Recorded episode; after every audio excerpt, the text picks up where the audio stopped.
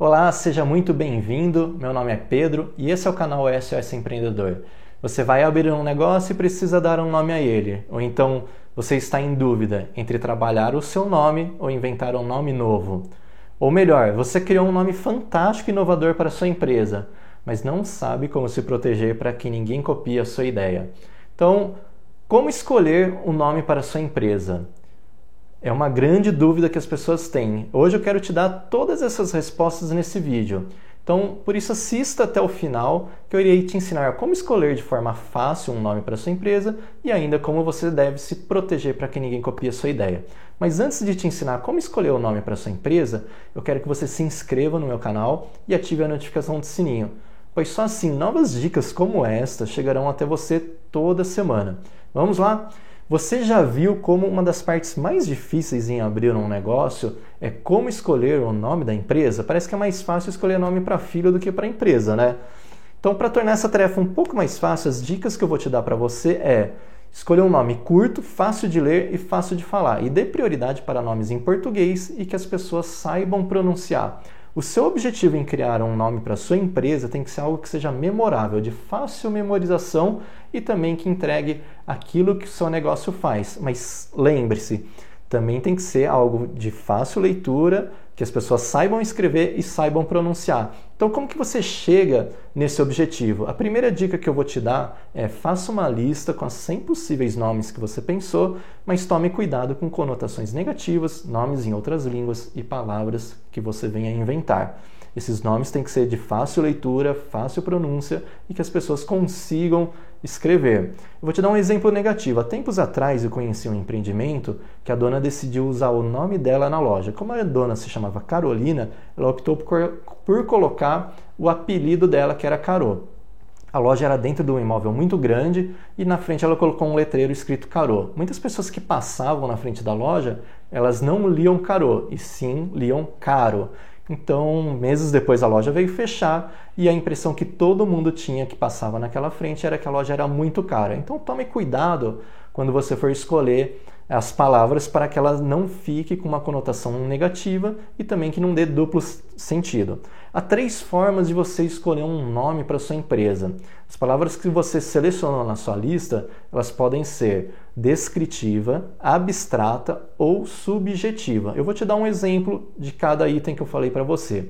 Caso você abra um negócio de produção de sorvete, escolha trabalhar com uma marca descritiva, aquela que descreve exatamente o que você faz o nome da sua empresa ficaria Fábrica de Sorvete.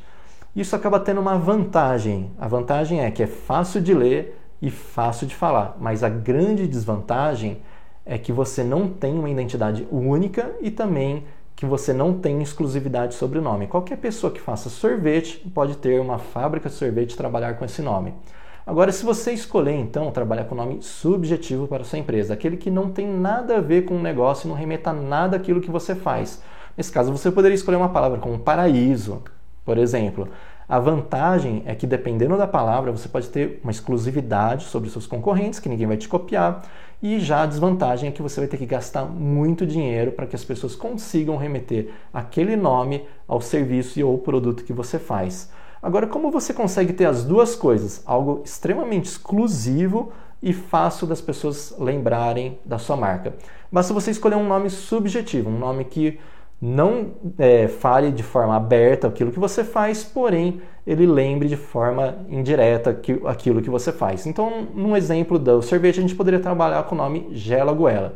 Então, vamos supor que a gente achou um nome fantástico, inovador, fácil de falar, fácil de escrever e que ninguém é, tenha pensado nisso. O próximo passo é você entrar no INPI, INPI e registrar a sua marca para que ninguém a copie. Então, o que, que você tem que fazer? Você tem que entrar no site e dar uma busca no, no, no portal para ver se ninguém já criou uma marca com aquela. Afinal, segundo o Serasa, só em 2018 foram mais de um milhão de aberturas de CNPJ. Então, pode ser que alguém tenha tido uma ideia parecida com a sua. Mas se não teve, aí basta você entrar no site, seguir todos os passos da busca que você já fez na sua marca e aí entrar com o pedido de registro. É muito fácil entrar com o pedido de registro. Você acessa lá o site e faz os passos que no próprio site você consegue seguir, que tem um, um, um caminho de passo a passo lá. Então, a partir do momento que você já dá entrada no INPI da sua marca, você já está, de certa forma, protegido, você pode começar a trabalhar com o, o, nome da sua empresa, pode abrir o seu empreendimento e pode começar a divulgar. Mas aí as pessoas elas têm um, uma grande dúvida. Ah, eu vou então, não vou inventar um nome, não vou colocar um nome no, no meu negócio, um nome que seja outro tipo de marca, e vou trabalhar o meu nome. Eu chamo João da Silva.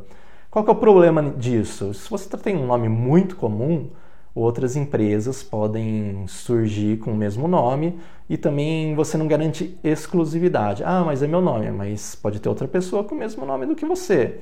Agora, se você tem um nome difícil, aí é pior ainda, porque as pessoas não vão gravar o seu nome, vão ter dificuldade de escrever e também é, na hora que você for vender essa empresa, seja um nome fácil ou seja um nome difícil, a sua empresa vai desvalorizar em torno de 18% que empresas que levam o nome do criador, o nome da pessoa que fez, na hora que ela é vendida para frente, ela acaba desvalorizando. Imagina se você criou a borracharia do Zé, a borracharia do João, barbearia da Michele, e aí a hora que você quer vender ou abrir uma franquia, você acaba perdendo o, o valor da marca e também quantas pessoas podem ter uma borracharia do Zé, padaria da da Cláudia e outros exemplos aí que existem afora. Então, tome cuidado sempre quando você for abrir uma empresa entre escolher se você vai trabalhar com seu nome ou se você vai criar um nome. Se você for criar um nome, sempre tem que ser um nome de fácil leitura, de fácil pronúncia, que as pessoas consigam escrever.